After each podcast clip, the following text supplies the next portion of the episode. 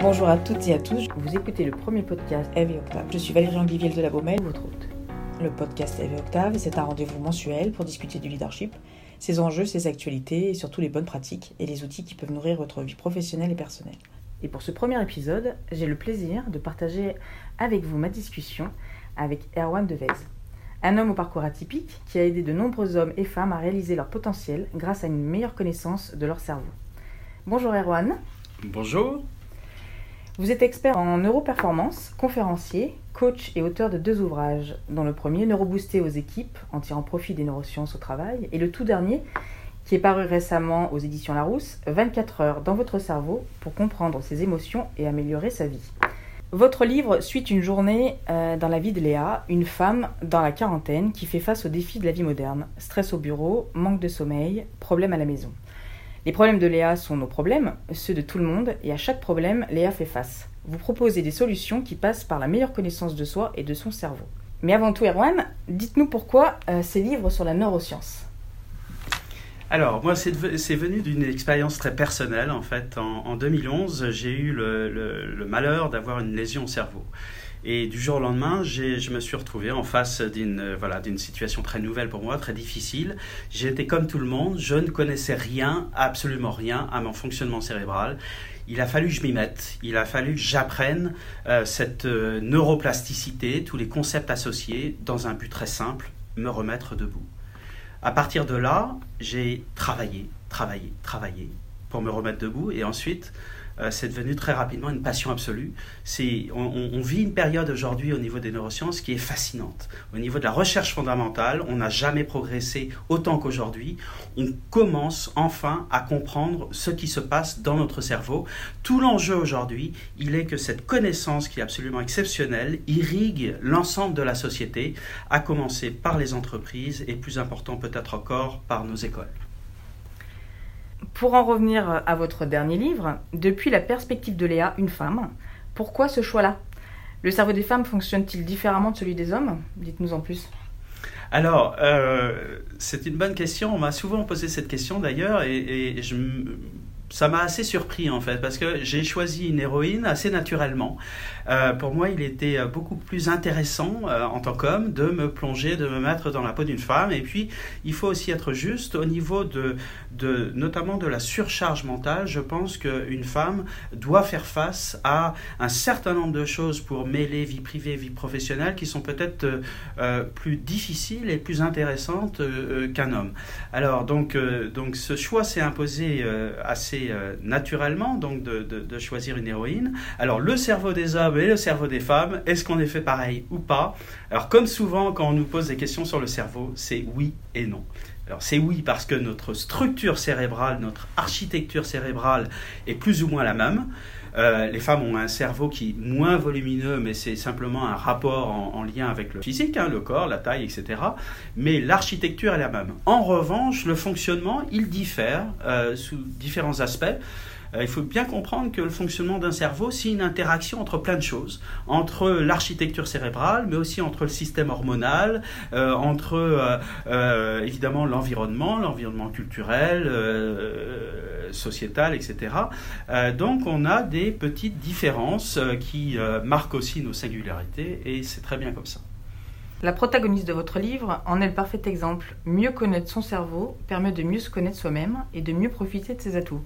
Mais pour les gens en position de responsabilité, je pense par exemple aux leaders en entreprise, l'enjeu est aussi de bien connaître les autres, non? Alors comment une meilleure compréhension du cerveau peut-elle aider à être un meilleur leader et aider à booster ses équipes? Alors ça c'est capital, c'est la, plus importante question de deux choses l'une. Soit on se dit, ok, mieux comprendre son cerveau, euh, c'est formidable, c'est un intérêt intellectuel, euh, c'est quelque chose réservé au bac plus 15 euh, de, la pitié salpêtrière. Soit on se dit, ok, les neurosciences, c'est très pratico-pratique, c'est la vie de tous les jours, c'est comment on apprend, comment on coopère, comment on aime, comment on interagit avec l'autre, comment on gère son stress. Et en fait, c'est bien cela, c'est cela les, neurosciences. Les neurosciences, c'est votre vie. Alors, pour votre question par rapport aux dirigeants, euh, il peut paraître un petit peu étonnant aujourd'hui qu'on ait attendu aussi longtemps pour s'interroger et pour s'intéresser à notre matière première, c'est-à-dire notre cerveau. On dirige euh, des équipes euh, finalement sans connaître le moteur. C'est-à-dire on ne sait pas finalement ni le nôtre, hein, notre cerveau, et plus encore le cerveau de collaborateurs. Il est, il est, il est temps de passer à un management qui, serait, qui sera de ce point de vue beaucoup plus professionnel finalement, beaucoup plus pointu, euh, euh, de faire du sur-mesure.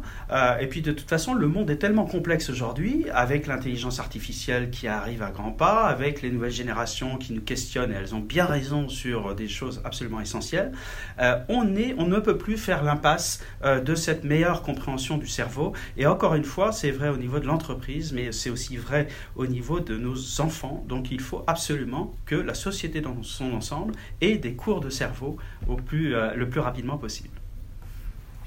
Vachement intéressant de se dire qu'on va former nos enfants à ce, cerveau, euh, à ces nouvelles façons euh, de réfléchir et de penser. Euh, alors, avant de nous quitter, et avant d'attaquer surtout la lecture de vos derniers livres, est-ce que vous pourriez partager avec nous un exercice pratique pour entraîner son cerveau? Oui, alors, avant de donner un, exercice pratique, d'abord, il y a mille choses à faire pour rendre service à son cerveau, pour l'aimer, pour l'aider à s'épanouir, pour arrêter de le martyriser. Donc, comme il y a mille choses à faire, choisissez les choses qui vous provoquent du plaisir le cerveau, le carburant du cerveau, c'est le plaisir. Donc ne faites rien euh, par bonne résolution ou par discipline ou etc. Choisissez sur mesure des choses qui euh, vous semblent intéressantes pour rendre service à son cerveau. On peut faire du sport, on, peut soigner son alimentation, euh, on peut faire de la méditation, on peut faire plein de choses qui sont très pratico-pratiques. Alors, pour répondre à votre question, un exercice très simple, très pratique et surtout très efficace qu'on appelle la cohérence cardiaque. La cohérence cardiaque, c'est quoi? C'est un exercice de respiration.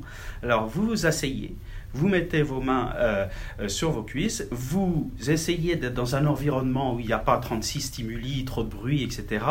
Et puis vous commencez simplement à respirer en inspirant par le nez pendant 5 secondes avec une respiration abdominale. Donc pour savoir si c'est une respiration abdominale, c'est simple. Vous mettez votre main sur votre ventre et vous voyez si votre ventre se gonfle. Donc vous respirez pendant 5 secondes tranquillement, sans forcer, sans bloquer, et vous expirez après pendant 5 secondes par la bouche.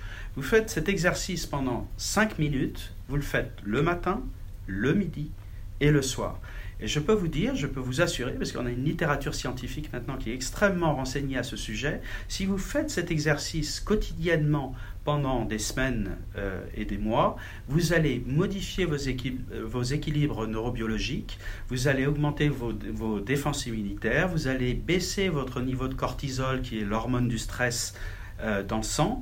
Donc vous allez avoir plein d'effets en fait en cascade qui vont être extrêmement favorables à la fois pour votre vitalité cérébrale et aussi pour votre euh, santé tout court.